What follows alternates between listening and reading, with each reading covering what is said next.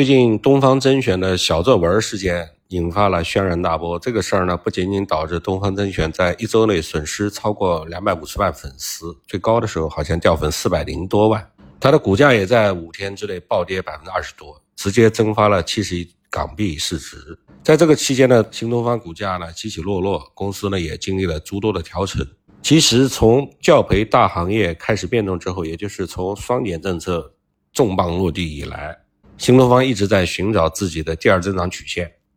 现在看来呢，直播或者文旅是它最有可能选择的两个赛道。事件的起源呢，就是我们所熟知的小作文。十二月八号，东方甄选开启了三天的吉林之行。在他置顶的宣传文案出自随手的这个解答评论之中，那个有意思的小编回复说：“每一次的小作文制作都是主播在镜头前，背后是文案创作团队、拍摄团队、剪辑团队和小伙伴，大家协作了之后，才有了一篇篇的专场小作文。”这个言论呢，肯定是不合宜的，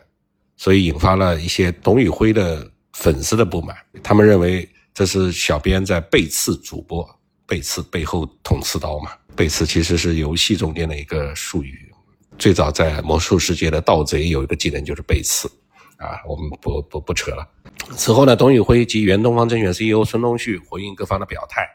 但是呢，这个回应没回应好，主要是责任在曾孙东旭，居然把这个事件演变成全民关注的热搜话题，东方甄选呢就迅速掉粉，股价出现暴跌。让事情愈发不好收场呢是，在十二月十二号晚上，双十二这一天晚上，孙东旭在直播间回应这个争议，表达的说今天来开个会这样的表述，然后呢，随手还把手机往桌子上一扔，这种态度呢，引发起网友的强烈不满。然后呢，孙东旭还在那天的直播中间提起董宇辉的收入啊，说公司给了他几千万收入，也不算亏待他，这个呢也是非常不职业的。十二月十三号凌晨，董宇辉发文回应了，并同时也表达了对。饭圈文化的抵制态度。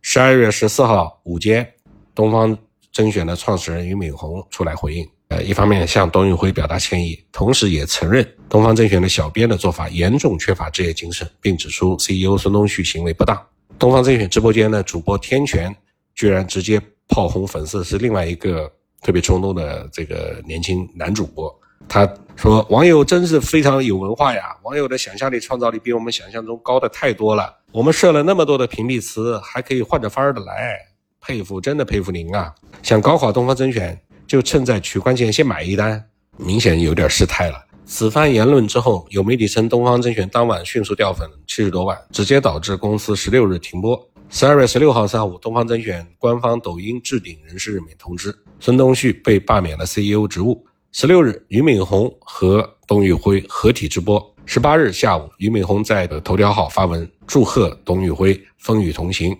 他附图是新东方教育科技集团关于董宇辉任命的通知，说经集团董事会研究决定，新东方任命董宇辉为新东方教育科技集团董事长文化助理，兼任新东方文旅集团副总裁。现在回头再看小作文风波对于东方甄选的影响。这个是直播间人气骤降啊，掉粉数十万，股价跳水。不过虽然粉丝在掉，但是带货的数据还是很好。十二月十七号周日，东方甄选恢复直播，直播的 GMV 预计达到一个亿以上，观看的场观人次也接近七千万人，是近一个月以来平均场观人次的七倍。回看十二月十四号、十五号的直播数据，东方甄选也是当日带货榜第一名。事件对公司影响比较大，但是。对直播带货的影响比较小，所以可以判断掉的粉儿呢都不是真爱粉儿，真爱粉儿是买货的主力，反而在风波的影响下面，这个带货热了一小波。新东方的第二条路，也就是从在线教育转到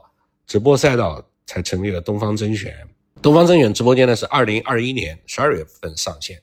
首场直播的 GMV 五百万元。二零二二年一到五月份的平均月销量才十万。二零二二年六月份，粉丝从一百万飙涨到一千八百万。新东方在线的股价从两元涨到三十元，这是在一个星期之内发生的奇迹。能够产生如此效果的，就是人们第一次看到神奇的双语知识带货。这种形式在目前所有的直播间直播场景中是独一无二的，这是一个稀缺的供给。从财务数据上来看。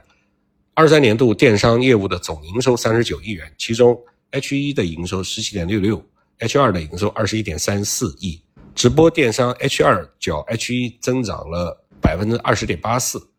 全年 GMV 一百亿，其中 H 一是四十八亿，H 二为五十二亿，H 二的 GMV 比 H 一增长了百分之八点三三，同时期的营收增速远远超过 GMV 的增速，预示着东方甄选的营收高质量快速增长。从新东新东方二零二三年财年的收入贡献看。传统业务表现比较稳定，新业务贡献的收入的增量。二零二三财年的新东方传统业务收入恢复同比增长，包括留学备考及咨询百分之十三，成人金大学生考试百分之三，高中培训辅导百分之三十五。呃，这个数字比起二零二二年财年的同比表现，已是恢复常态化运营。创新的业务呢，主要是非学科的素质培训、智能硬件以及文旅。二零二三财年收入增长超过百分之五百，达到了五点四亿美元，预示着二零二四年财年最多的收入增量也来自于这个赛道。在新东方的新的业务之中，文旅事业呢是被资本最为看好的业务。二零二二年七月二十一号，新东方公众号宣布正式开拓文旅事业，集团将聚焦教育、生活、文旅三大领域。同年八月，东方甄选以直播加文旅的形式开展多个主题旅游直播。包括四川、西安、山西、云南等多个目的地。根据它官网的数据，浙江专场的销售超过一个亿，山西专场的场观人次两千四百万加，订单和销售额也超过七千五百万。四川场的销售数据超过一点四亿，最高在线人数达到三十五万。文旅业务之中，面向青少年的内地营地和国际游学项目持续发展。根据新东方的游学小程序公布的信息，内地的营地包括自然户外，如崇礼滑雪、腾冲探索极边；人文素养，如敦煌丝绸之路、西安穿越周秦汉唐；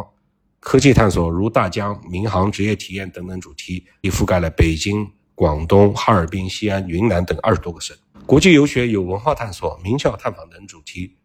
覆盖了美国、欧洲、新加坡等国家，用户主要由海外备考和咨询的用户转化而来。而此次新东方文旅将进一步面向中老年人拓展业务，以文化色彩为招牌，更契合新东方的品牌形象。形成差异化的路线。目前，内地的文旅目的地覆盖广东、云南、四川、陕西、河南等十五个省，单品的 SKU 大概在四到五千之间。在文旅行业发展的初期，大部分是依靠自身的优势的资源，比如说宣传自然景观、历史建筑等等风貌。进入了文旅二点零时代之后，则是通过开发主题公园、度假区等等，提供衍生的旅游价值和服务。而在当下，诸如短视频加直播这样的内容运营模式，已经成为文旅宣传行业中间重要的一环，更是在未来文旅产业转型升级的必经之路。综上所看呢，东方甄选也已经具备了文旅业务崛起的条件。在近期财报的发布会上，公司也对未来的规划做了简单的讲解。具体看，将通过利用教师的知识、通识和中国历史以及文化研究方面的知识，为中老年人或成年人、老年人提供一种将娱乐和文化教育相结合的文化旅游产品。此外，还可以利用原有的在线平台和学校网络用户作为分销渠道。例如，公司在一些特色旅游城市和地区新开发了一些优优质的文化旅游产品，如杭州、成都、甘肃，这些产品正在市场上获得越来越多的关注。那么最后一个重要问题，董宇辉老师的入局掌权，能不能让文旅业务更上一层楼呢？从文旅产业链看，涉及的行业众多，如餐饮、住宿、景点、交通等多个环节，不同的区域、不同的环节有不同的特点，都需要一一对接。而中老年旅游更加充满挑战，因为还要考虑保险和配套服务。东方甄选想因为一个顶流主播就让文旅业务大火，这是不可能的。消费者主要看的还是旅游的体验，中老年客户不可能因为董宇辉而激情下单。整体看，当前仍处于早期阶段，正在验证产品和服务流程，未来仍充满挑战。新老玩家的竞争也将更加激烈。董老师面对的并不是一场轻松的战役。